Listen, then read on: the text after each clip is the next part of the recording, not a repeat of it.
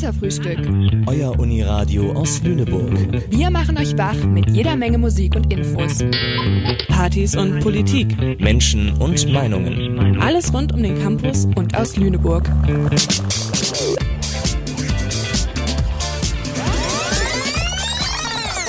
B-Seite, der Katerfrühstück Podcast.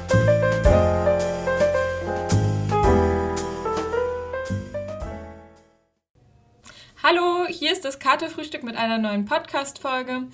Heute mit Theresa. Hallo. Und mir, Elli. Und wir reden heute über Erinnerungskultur in Lüneburg.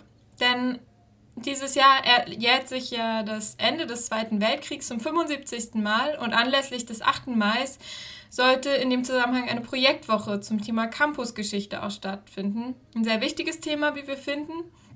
Und zudem in dem Zusammenhang haben wir auch Torben Peters eingeladen und würden jetzt aber erstmal einen kurzen Beitrag einspielen, um mal einen Überblick zu bekommen, was es mit der Campusgeschichte und der Projektwoche eigentlich auf sich hat.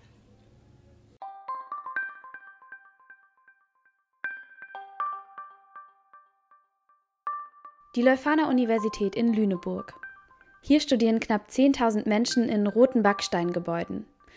Diese wurden 1935 für die Wehrmacht gebaut, die Streitkräfte des nationalsozialistischen Deutschlands. In der ehemaligen Scharnost-Kaserne waren Soldaten stationiert, die maßgeblich an einem der größten Kriegsverbrechen der Wehrmacht beteiligt waren, an Zivilistinnen und Zivilisten im weißrussischen Osarici. Doch auf dem Campus lassen sich keinerlei Informationen zu dieser Vergangenheit finden.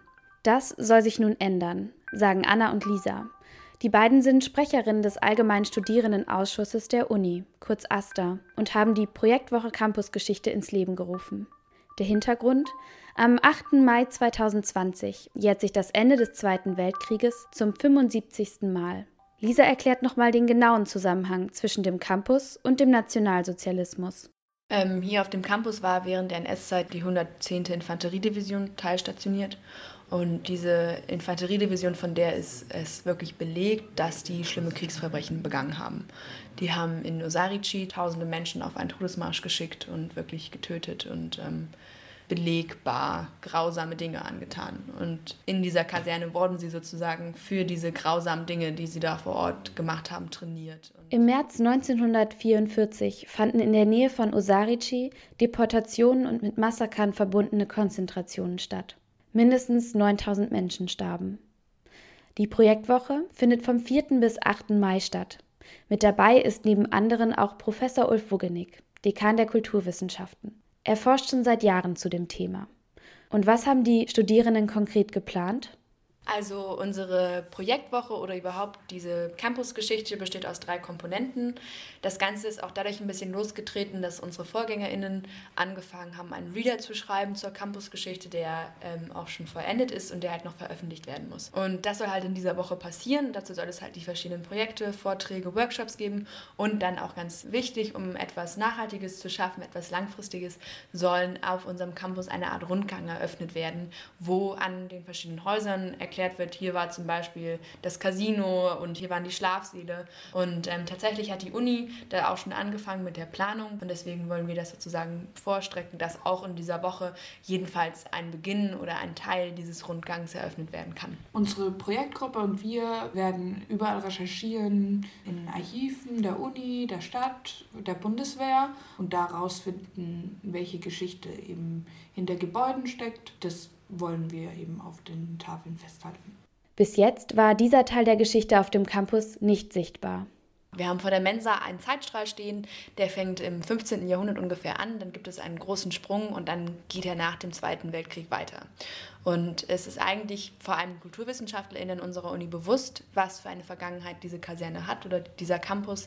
Und ähm, wir haben uns gedacht, anlässlich des 75. Jahrestag des Ende des Weltkrieges, dass es eine sehr gute Sache wäre oder ein sehr guter Rahmen, um halt genau diese Campusgeschichte sichtbar zu machen vor allem in unserer heutigen Zeit, wo wir nun wieder irgendwie eine Art Rechtsruck haben und wo ähm, es auf einmal wieder okay ist, antisemitische Sachen zu sagen anscheinend, ist es ganz wichtig zu erinnern und den Leuten ins Gedächtnis zu rufen, was ist damals passiert, wie schlimm war das und dass das eben nicht passiert, nochmal passieren darf. Und ich finde, es ist eine Aufgabe von jedem in Deutschland, sich bewusst mit der Vergangenheit dieses Landes auseinanderzusetzen. Genauso ist es unsere Aufgabe, das auf diesem Campus sichtbar zu machen, weil die Geschichte kann nicht verleugnet werden, es ist passiert. Und deswegen muss das sichtbar gemacht werden. Die Uni zog Anfang der 90er Jahre in die Räumlichkeiten der ehemaligen Kaserne. Lisa glaubt, dass die Vergangenheitsbewältigung bisher auf der Prioritätenliste einfach nicht so weit oben gestanden hat.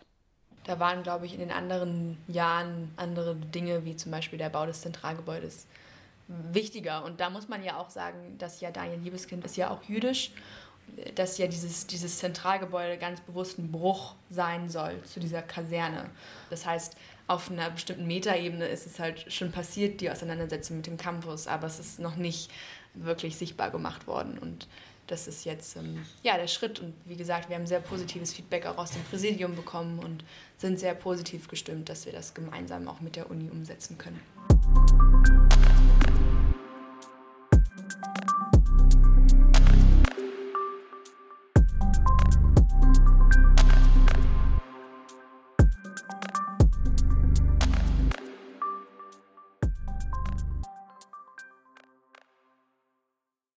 Vielen Dank. Das war der, der Einspieler, den Theresa auch gemacht hat. Und sag mal noch mal was zur Projektwoche. Das ist ja jetzt doch nicht alles wie geplant. Genau, wegen Corona wird die Projektwoche natürlich nicht wie geplant stattfinden können jetzt, sondern wird in den November verschoben. Also der AK Campusgeschichte, wo ich auch Teil von bin, hat sich dazu entschlossen, das auf gar keinen Fall ausfallen zu lassen. Und auch alle RednerInnen und Mitwirkende haben da grünes Licht für gegeben und Interesse bekundet, dass das ähm, verschoben wird in den November. Ebenfalls ähm, wird der Reader veröffentlicht werden und auch der Gedenkrundgang auf dem Campus eröffnet werden. Okay, kannst du mal ganz kurz was dazu sagen, was es mit diesem Reader und dem Gedenkrundgang auf sich hat? Genau, der Reader ist schon, glaube ich, ähm, vor ein paar Jahren ähm, entstanden, beziehungsweise die Anfänge dazu. Und da haben Studierende Texte geschrieben, die man sich eigentlich wie, also es sind wissenschaftliche Texte, die wie Hausarbeiten eigentlich im Grunde über die Campusgeschichte und da sehr viele Aspekte auch beleuchtet haben, was eigentlich mit dem Campus, was es mit dem Campus auf sich hat und was da für eine Geschichte auch mit der NS-Zeit, welche es da gibt. Und heute ist ja hier Tom Peters bei uns. Freuen wir uns total, dass er heute bei uns Gast ist und aus sein Expertenwissen mitbringt. Was, was ist eigentlich dein Hintergrund? Kannst du kurz etwas zu dir sagen und was so, warum Erinnerungskultur gerade bei dir so wichtig ist? Äh, ja, vielen Dank für die Einladung, gerne, ja. Ähm, also ich studiere an dieser Universität. Ich lebe mittlerweile seit über zehn Jahren hier in Lüneburg und bin auch seit, ich weiß gar nicht wann, seit 2000. Ähm, äh, äh, oh Gott, also 2010 oder 2009 bin ich hier auch politisch aktiv, unter anderem auch im ähm, antifaschistischen Bereich, also im Netzwerk gegen Rechts, aber auch in der Linken sowie in der Hochschulgruppe SDS. Und äh, mit der Erinnerungskultur setzen wir uns da seit 2016 verstärkt auseinander, haben dort auch unsere Zusammenarbeit mit dem VVN, also dem Verein der Vertriebenen des Naziregimes, ähm, vertieft und ähm, haben darüber dann langsam angefangen, uns immer mehr in diese Erinnerungskultur einzumischen und die Frage zu stellen, ähm, was kann man eigentlich aus der Geschichte lernen? Und also was ich wichtig finde also im Bereich Erinnerungskultur, ich finde, dass oft ein moralischer Umgang gepflegt wird mit Erinnerungskultur, dass man sich zu schämen hätte für die Vergangenheit. Aber ähm, kein Überlebenden oder keinem Ermordeten ist geholfen, wenn man sich einfach nur schämt oder schlecht fühlt. Man muss lernen und man muss dafür sorgen, dass das nie wieder passieren kann. Und wenn man sich mit der bundesdeutschen Nachkriegsgeschichte auseinandersetzt, dann wurde vieles versäumt und es gibt vieles nachzuholen, ähm, dass diese Worte nie wieder Krieg, nie wieder Faschismus, die alljährlich beispielsweise am Tag der Befreiung äh, dahergesagt werden, nicht einfach nur leere Worthülsen bleiben, sondern dass da wirklich Gewicht hintersteckt. Super, danke Torben für die Einführung. Wir würden jetzt tatsächlich an dieser Stelle in unser erstes Lied ähm, übergehen. Das ist Weiße Wand von Annenmai Kantereit.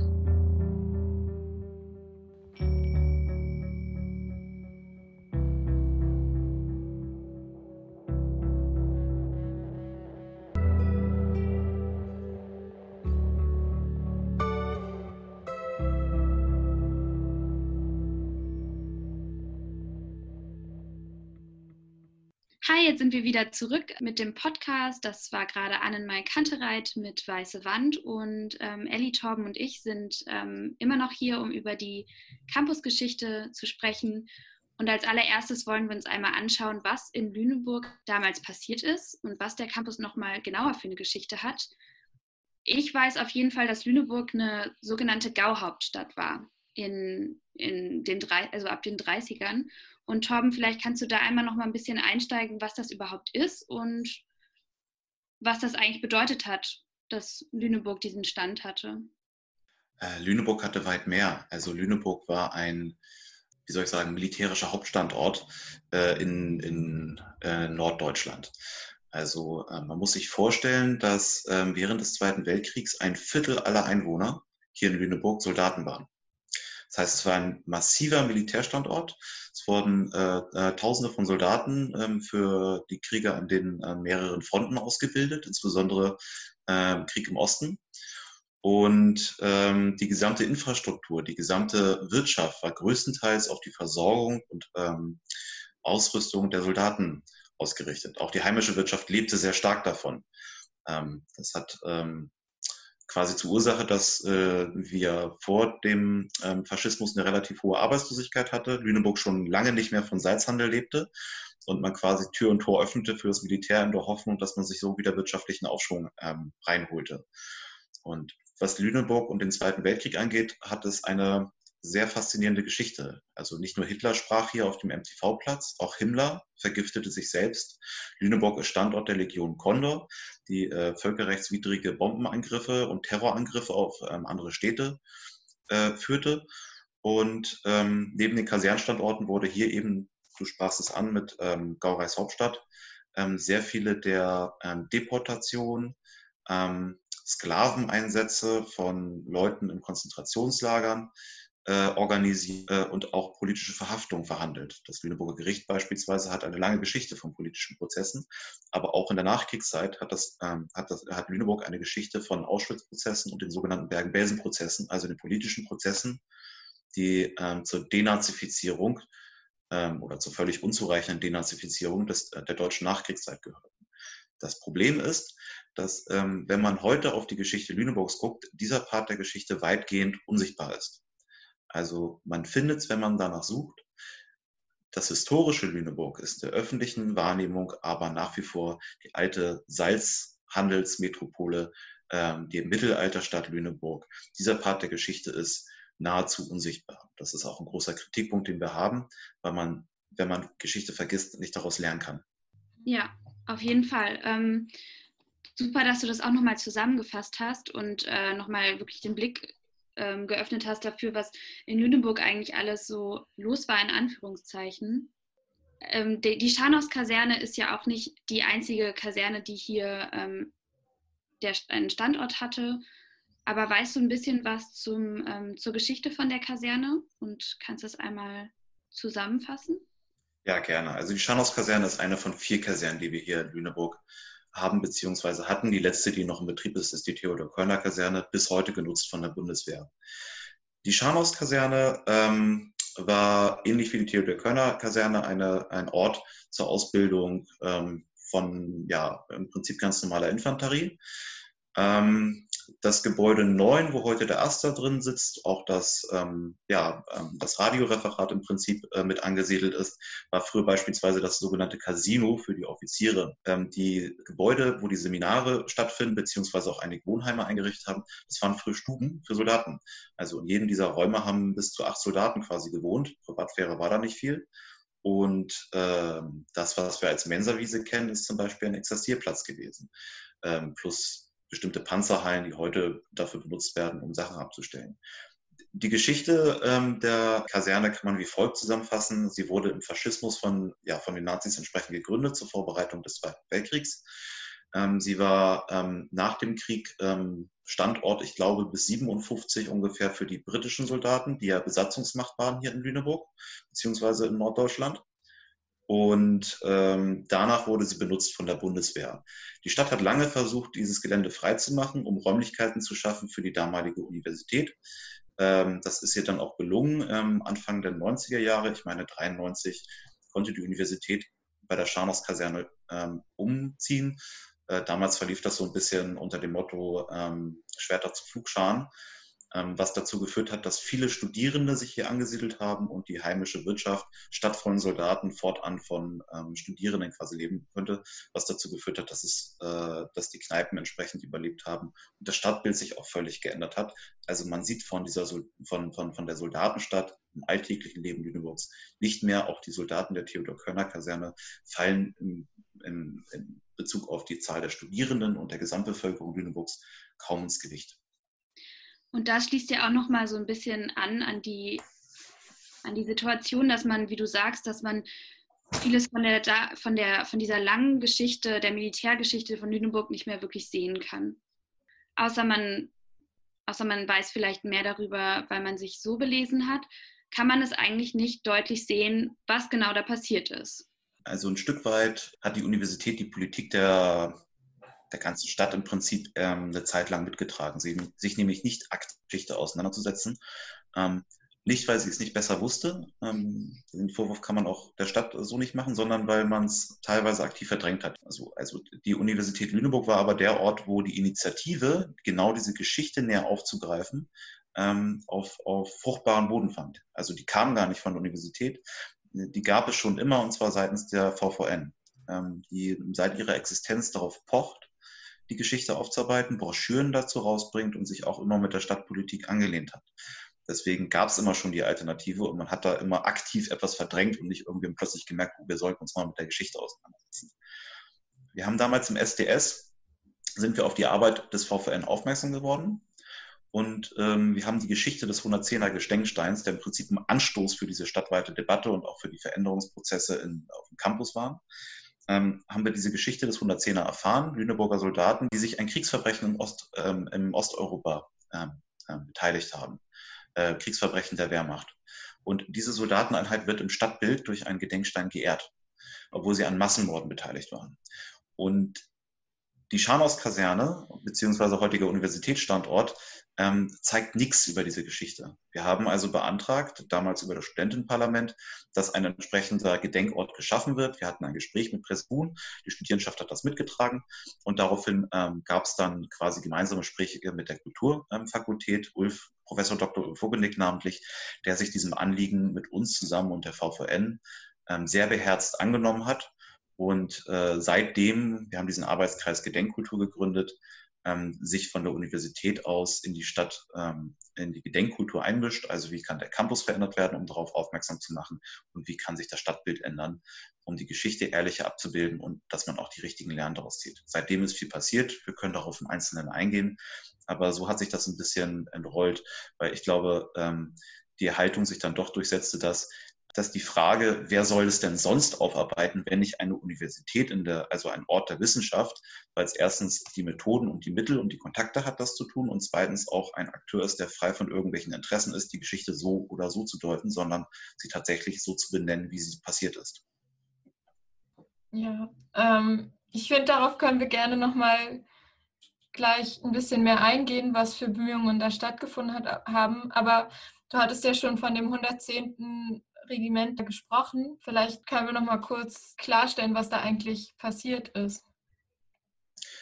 Also das 110er, 110er Infanterieregiment, was sich größtenteils im norddeutschen Raum rekrutierte, eben auch aus Lüneburg, kam in Osteuropa zum Einsatz ähm, auf dem Gebiet der ehemaligen Sowjetunion und war Teil des Vernichtungskrieges des Deutschen.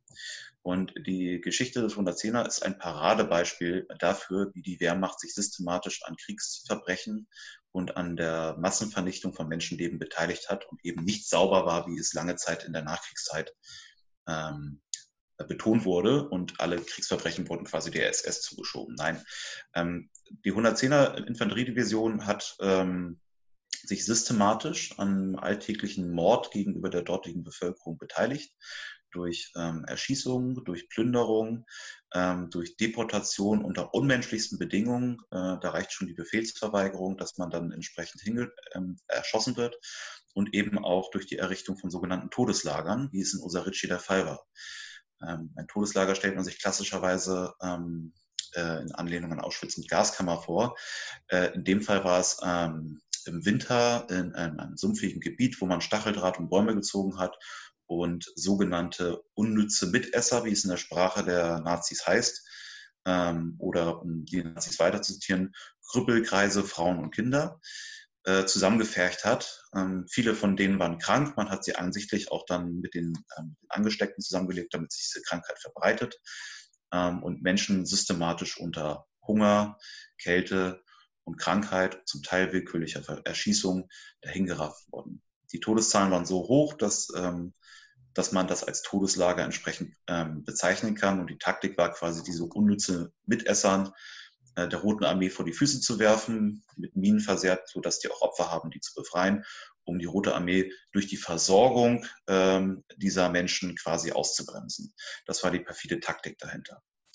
Und äh, ja, diese Infanteriedivision ähm, wird äh, seitdem in Lüneburg geehrt. Und äh, ich meine nicht, dass das eine Lehre ziehen kann, ähm, ähm, sondern man muss die Dinge benennen, wie sie sind. Das Verhalten sollte nicht geehrt werden. Es sollte als mahnendes Beispiel dafür dienen, ähm, dass wir eben nie wieder dazu kommen, solche oder ähnliche Kriege ähm, in Lüneburg, ja, in ganz Deutschland zu befördern oder zu unterstützen. Im Gegenteil. Äh, eine Frage nochmal doch an dich.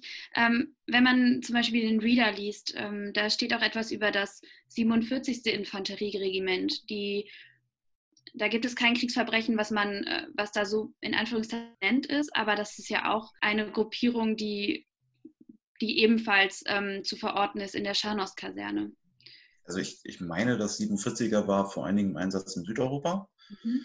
Ähm, wir haben nach Kriegsverbrechen ähm, entsprechend gesucht. Im Arbeitskreis Gedenkkultur ist es aber sehr schwierig, dort an Lektüre heranzukommen. Also dadurch, dass die Kriegsverbrechen in den Sowjetgebieten einfach wesentlich besser dokumentiert sind durch die Rote Armee, ähm, beispielsweise ist das für Südeuropa einfach nicht der Fall. Also ich, ich glaube, die waren zum Teil Fallschirmjäger aus diesem Regiment, waren auf Korsika und so. Und das ist einfach nicht bekannt, was die genau dort gemacht haben. Für die Quellenlage oder zur Quellenlage kann man ja auch generell sagen, dass viele, ja, viele Quellen vernichtet wurden, wissentlich, um und das macht die oder das macht die heutige Recherche auch deutlich schwieriger. Ja, allerdings. Kannst du noch mal etwas zur Systematik der Nationalsozialisten im Zweiten Weltkrieg sagen? Also was genau dann zu, äh, zu Osarici quasi geführt hat, zu diesem Kriegsverbrechen? Ja, also im, im Prinzip muss man zwei Interessen unterscheiden, die Hand in Hand gingen, sich teilweise auch mal widersprachen. Also ideologisch war das Ganze ein Vernichtungskrieg gegen die Sowjetunion, gegen den Kommunismus, ähm, aber auch oder gegen die jüdisch-bolschewistische Weltverschwörung, wenn man so will. Ähm, strategisch hatte, ähm, die, ähm, hatte Deutschland oder das Deutsche Reich auch ein Interesse daran, den Osten vorzudringen, nicht nur weil dort fruchtbarer Lebensraum lag, sondern entsprechend auch Gas, Ölvorkommen, ähm, äh, Kohle, Eisen etc. Ähm, also auf, diesen, auf, diesen, auf diese Ressourcen zuzugreifen. Ähm, um die Kriegswirtschaft aufrechtzuerhalten, ähm, als es dann losging mit dem Vernichtungskrieg, ähm, wurden die Zivilisten in den besetzten Gebieten ähm, systematisch ähm, zum Teil ausgeräuchert und ausgerottet. In Belarus, in Osarici, ähm, fast ein Viertel, wenn nicht ein Drittel der Bevölkerung äh, von den Nazis ermordet. Mehrere hundert Dörfer wurden in Erdboden gleichgemacht. Arbeitsfähige Teile der Bevölkerung wurden abtransportiert unter menschenwürdigen Bedingungen, was ein hoher Aufwand war, weil man sehr viele Ressourcen darauf verwenden musste, die man gleichzeitig aber gegen die Rote Armee brauchte. Das war ein so ein Widerspruch. Ähm, ähm, die anderen Leute wurden entweder der Roten Armee zu, vor die Füße geworfen, wie am Beispiel von Osarici, oder eben direkt ähm, ermordet oder in die Todeslager abtransportiert. Äh, das war das systematische Vorgehen. Die Wehrmacht war vielerorts daran beteiligt. Wir wissen heute, dass es ähm, ausgedruckte Befehle gab, wo quasi Vorschriften waren, wie mit diesen Menschen umzugehen ist, beziehungsweise welche Strafen auch äh, zu verrichten sind, wenn man sich nicht an Befehle hält oder halten kann. Beispielsweise, wenn man auf einem längeren Marsch erschöpft ist, zu Boden geht, dass man dann solche Menschen zu erschießen hat und ein Beispiele. Das heißt, diese, diese, diese Tötung, die war im Prinzip, hatte nicht nur Systematik, ähm, sie war auch nicht nur begründet ähm, äh, in, in, in, in, den Interessen ähm, ähm, der Nazis, sondern sie, hatte, sie war Teil des Alltages. Also sie war äh, im perfidesten Sinne schlicht und ergreifend völlig normal. Und deswegen passt auch dieses Todeslager im Osarici äh, nicht einfach als Ausnahme oder so rein, sondern es ist ein Ausdruck äh, dieser, des, dieser Menschenverachtung, ein besonders grausamer Ausdruck. Ähm, aber wenn man sich anguckt, welches Verhältnis die Nazis zu den Menschen dort hatten, nämlich unwertes Leben, das es zu vernichten gilt, beziehungsweise auszubeuten gilt bis zum letzten Tropfen Blut, damit sie der Kriegswirtschaft äh, entsprechend dienen könnten, ähm, dann wundert es nicht, äh, wie man überhaupt dazu kommen konnte, dann mehrere tausend Menschen zusammenzufeuchen und einfach größtenteils ähm, verrecken zu lassen. Hm, weißt du denn, wie die, wie die Lüneburger Bevölkerung dann in der Zeit mit, den, mit der Kaserne umgegangen ist oder wie die ähm, Soldaten in der Kaserne vielleicht ein Teil der Stadtbevölkerung auch waren? Also ein Großteil der Lüneburger Bevölkerung war heilfroh darüber, dass die Soldaten da waren, weil sie doch die heimische Wirtschaft voranbrachten. Ähm, auch zum Teil durch die Nazi-Propaganda, aber war äh, das sehr dadurch gestützt, ähm, dass man ein, dass das Militär einen sehr respektierten und anerkannten Ruf äh, im Großteil der Bevölkerung quasi hatte. Das wird sich im Kriegsverlauf ein Stück weit geändert haben, weil sich auch ein bisschen Überdruss über den Krieg ähm, breit gemacht haben wird in Lüneburg. Allgemein aber sehr anerkannt, sehr respektiert und von den Kriegsverbrechen ähm, wusste man wahrscheinlich während des Zweiten Weltkriegs wenig, was an der Front wusste, waren halt die Leute, die entsprechend auch in Lüneburg zu, äh, zu äh, Zwangsarbeit eingesetzt wurden. Ähm, dieses Schicksal war dann schon bekannt, auch wird man gewusst haben, was ungefähr in den Konzentrationslagern stattfand. Ähm, der Verlauf, der Kriegsverlauf wird aber geblendet gewesen sein von der Propaganda der Nazis. Ähm, dass man sich aber nicht groß daran störte, beziehungsweise keinen großen Wunsch hatte, das aufzubereiten, das zeigt die Geschichte der Nachkriegszeit in Lüneburg, die eher davon geprägt war zu sagen, wir haben ein großes Opfer gebracht und das, man muss den, trotz allem Verlust, muss man den Patriotismus der Soldaten doch würdigen. Gab es denn auch Widerstand in Lüneburg zu der Zeit? Es gab Widerstand, ja. Also es gab ja auch in Lüneburg, ähm, gab es zum Beispiel die KPD, die SPD und die Gewerkschaften. Nicht ohne Grund ähm, wurde das Gewerkschaftshaus beispielsweise auch ähm, platt gemacht von den Nazis. Da ist jetzt heute das Skala drin, das weiß kaum einer. Das war eine Hochburg quasi für, für äh, Teile der Arbeiterbewegung. Ähm, an den Burgbänken war beispielsweise ein, ein, ein SPD-Haus, wo auch heimlich Flugblätter gedruckt wurden äh, in der Nazi-Zeit. Ähm, und wir haben auch äh, an mehreren Orten beispielsweise Gedenkorte, wo Leuten gedacht wird, die sich damals widerspenstig gezeigt haben gegenüber den Nazis. Äh, die blieben zu dieser Zeit ähm, aber leider eine Minderheit, weil ähm, diejenigen, die widerständig sein konnten, relativ schnell von den Nazis ausgeschaltet wurden.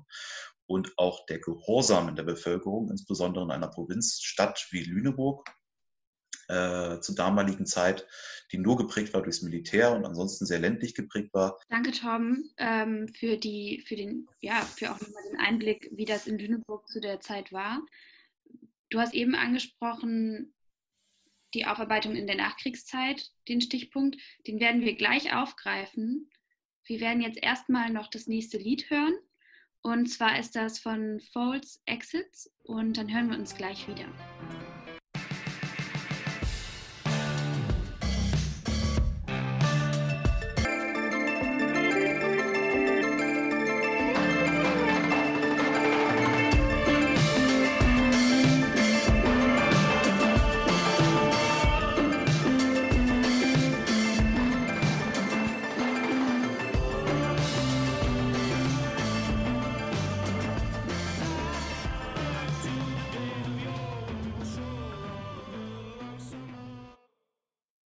Wir sind jetzt wieder im Studio mit Ellie und Theresa und Torben und reden über Erinnerungskultur in Lüneburg, speziell über Campusgeschichte und haben gerade so ein bisschen herausgefunden, was eigentlich so passiert ist.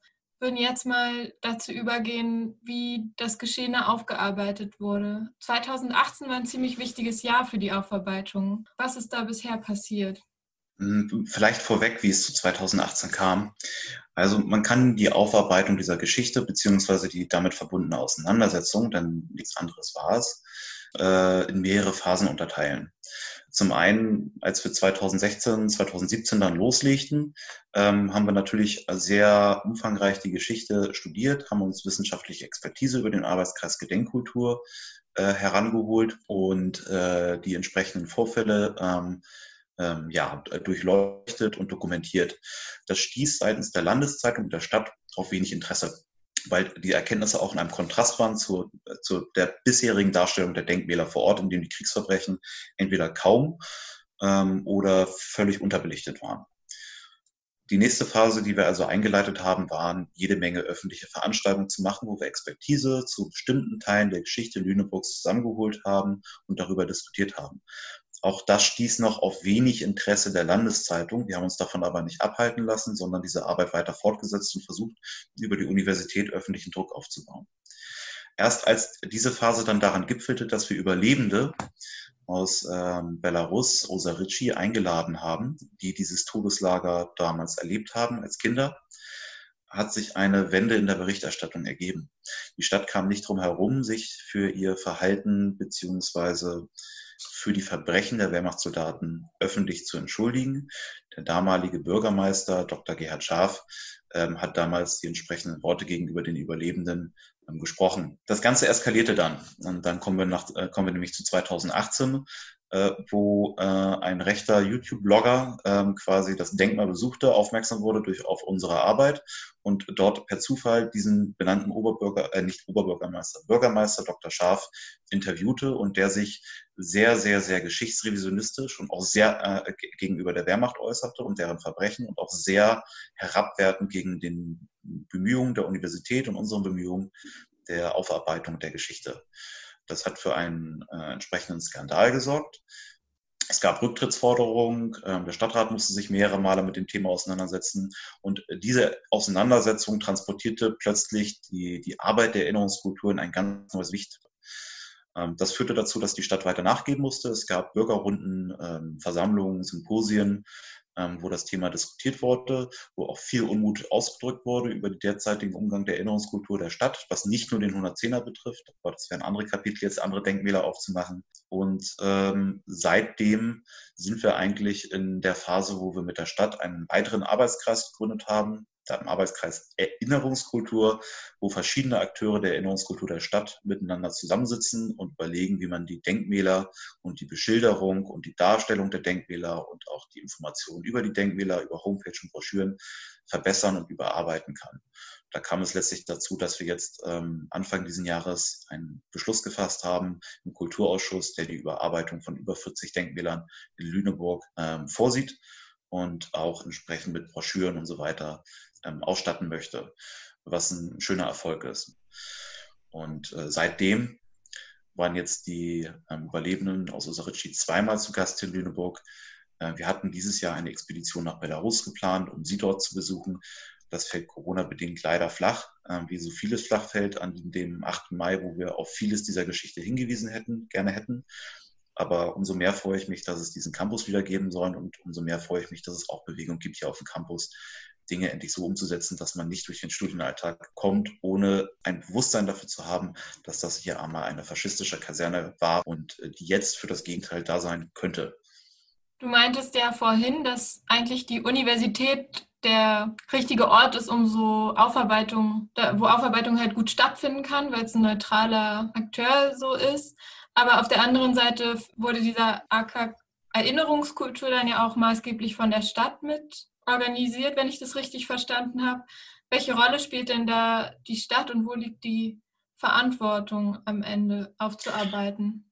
Also die Verantwortung der Aufarbeitung und auch der Darstellung und richtigen Einordnung beispielsweise von Denkmälern oder anderen künstlerischen Installationen, die man ja zum Beispiel noch machen könnte, äh, die hat ganz klar der Stadt, äh, hat die Stadt. Ähm, wer soll sie sonst haben? Die Universität ähm, hat die Verantwortung quasi ähm, ähm Erstens, weil es Teil der Geschichte des Campuses ist, ähm, diese Geschichte mit aufzuarbeiten, weil es auch Teil von Lüneburg ist, diese Universität, aber auch zweitens, weil Wissenschaft generell Verantwortung trägt.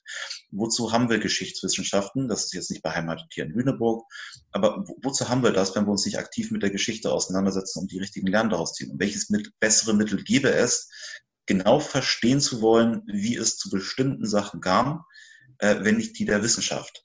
Und welche Instanz soll das tun, wenn nicht eine Universität, die ja unabhängig von der Stadt oder größtenteils unabhängig von der Stadt funktioniert, weil nicht durch diese finanziert und sich deswegen auch leisten kann, sich mit mächtigeren Akteuren der Stadt ähm, anzulegen. Also eine Universität braucht keine Angst vor beispielsweise einem Oberbürgermeister haben. Eine Universität muss auch keine Angst vor der Landeszeitung haben. Äh, sie kann sich herausnehmen, sich notfalls auch mit beiden anzulegen, weil sie äh, in diesem Auseinandersetzung nicht viel zu verlieren im Gegenteil sogar noch sehr respektiert ist in der Bevölkerung, eben als Ort der Wissenschaft ähm, und eben auch als Heimat äh, für viele, die dort ihren Alltag verbringen. Studierende, Mitarbeitende, Lehrende. Ja, ich habe noch eine kurze Frage dazwischen. Und zwar, wie es eigentlich zu diesem Versöhnungstreffen mit den Überlebenden aus Usarici gekommen ist und wie du das einordnest. Wie erfolgreich war dieses Treffen und wie geht es danach weiter, weil es ja auch mehrmals stattgefunden hat? Also es kam zu dem ähm, Versöhnungstreffen per Zufall. Wir haben ähm, in unserer Recherche um die ähm, Geschichte der 110. sind wir auf die Maximilian-Kolbe-Stiftung gestoßen, die Kurreisen, so nenne ich es jetzt mal, organisiert eben auch für Überlebende der Gräueltaten der Nazis in den jeweiligen Sowjetländern. Also das Angebot ist dann quasi, dass die dann hier in Deutschland einmal im Jahr auf Kur fahren können und dann ein entsprechendes Erholungsprogramm bekommen. Viele dieser Menschen sind bis ins hohe Alter traumatisiert von dem, was sie erlebt haben. Wir haben also Kontakt aufgenommen zu dieser Maximilian-Kolbe-Stiftung und dachten uns, dass es für Überlebende äußerst wissenswert wäre, wenn an einem Ort, wo die Verbrechen und die Gräueltaten von ausgingen und von denen sie so viel Leid quasi mitbekommen haben, also beziehungsweise ein Ort, der das mit ausgelöst habe, wenn von einem solchen Ort eine Aufarbeitung äh, und eine ernsthafte Bemühung ähm, ausgeht, wirklich Lehren zu ziehen. Diese Einschätzung trat auf fruchtbaren Boden. Die Maximilian-Kolbe-Stiftung war ausgesprochen kooperativ.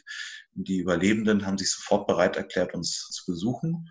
Und das hat für einen Durchbruch ähm, gesorgt in der Stadt, weil sie sich plötzlich mit den Überlebenden konfrontiert war. Die Landeszeitung nicht mehr drum herum kam, das Thema zu verschweigen.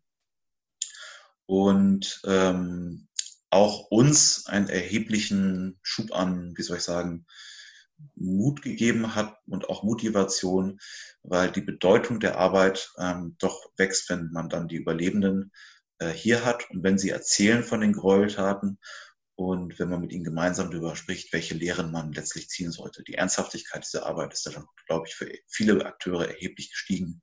Ähm, das war eine großartige Erfahrung.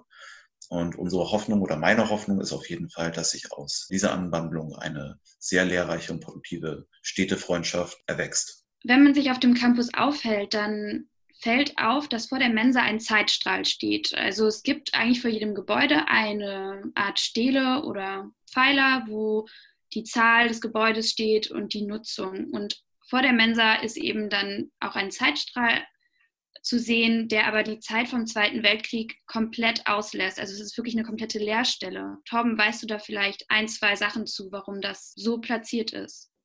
Also ich kenne nicht die näheren Hintergründe, wer diesen Zeitstrahl wie warum aufgestellt hat. Für mich ist es aber gewissermaßen typisch für die Auseinandersetzung mit der Geschichte, dass unbequeme Kapitel ausgeklammert werden. Das finden wir in der gesamten Stadt. Warum sollte der Campus seit seiner Existenz davon verschont geblieben sein? Und ähm, ich stelle auch immer häufig fest, dass wenn man von der Geschichte des Campuses erzählt, von den Gräueltaten, die auch ähm, von diesem Ort ähm, ausgingen, dass viele Leute überrascht sind. Und dass trotz einer durchlaufenden Schulbildung, ähm, obwohl man mittlerweile schon erwachsen ist, man 75 Jahre auf den, nach, dem, nach der Befreiung ähm, heute noch auf Dinge stößt, die einen schockieren, die einen völlig überrascht sein, wo man sich die Frage stellt, warum ist das nicht aufgearbeitet? Äh, zeigt, wie viel wir zu tun haben und zeigt auch, wie gefährlich eine Schlussstrichdebatte ist, wie sie, wie sie oft in den Medien haben. Insbesondere, wenn viele dieser Lehren, die wir aus dem Faschismus einst gezogen haben, nicht nur nicht verwirklicht wurden, sondern teilweise auch wieder zurückgenommen werden. Das, äh, damit meine ich beispielsweise nicht nur den ähm, erstarkenden Rassismus in unserem Land mit Blick auf die AfD. Ich meine aber auch die, eine, eine größere Selbstverständlichkeit, mit der wieder mit Waffen gehandelt werden, mit denen an Kriegsansätzen sich beteiligt werden, äh, mit denen auch mit Geflüchteten umgegangen wird. Äh, und dementsprechend Menschenrechte, die ja eine Konsequenz aus dem Faschismus sind, ähm, mit Füßen getreten werden. Ähm, so, also in diesem Kontrast bewegen wir uns und da ist jede Schlussstrichdebatte fehl am Platze, sondern im Gegenteil jetzt erst recht zweiten Punkt, der angesprochen wurde, ist, was macht das mit der Kooperation mit der Universität? Seitdem wir das Thema angesprochen haben, zu Ende 2016, war die Universität sehr kooperativ, also seitens der Studierenden.